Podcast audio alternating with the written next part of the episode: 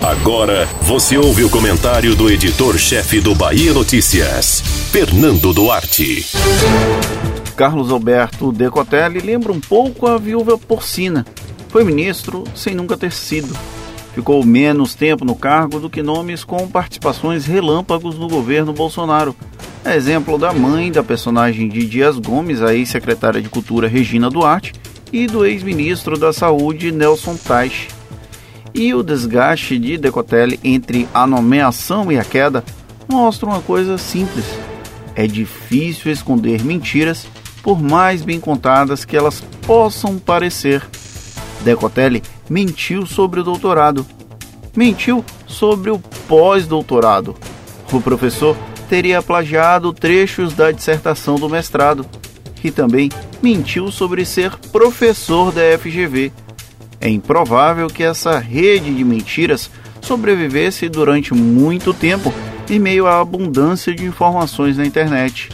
O quase ministro fez uma aposta alta e acabou perdendo feio. O currículo mentiroso também não terá o cargo na esplanada.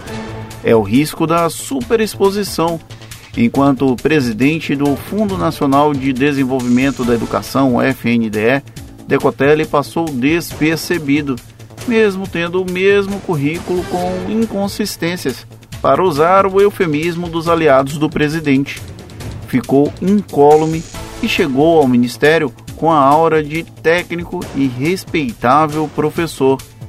Lembremos que Abraham Weintraub o antecedeu e qualquer um seria melhor do que o desprezível ministro. Decotelli durou menos do que uma semana.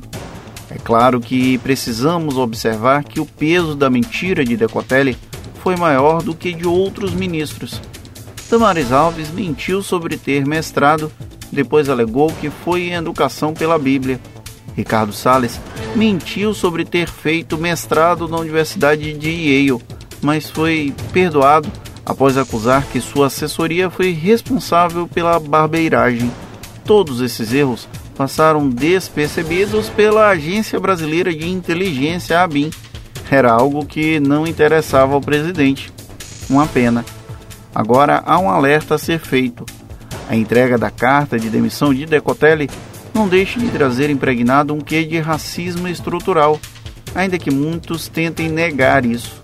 Afinal, em um país racista como o nosso, esse fator nunca poderá ser ignorado.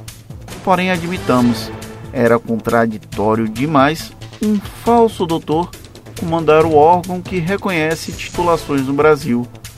Infelizmente, o quase ministro escreveu uma página constrangedora para o governo e para o país.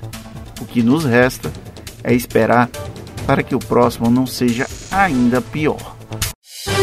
Você ouviu o comentário do editor-chefe do Bahia Notícias, Fernando Duarte.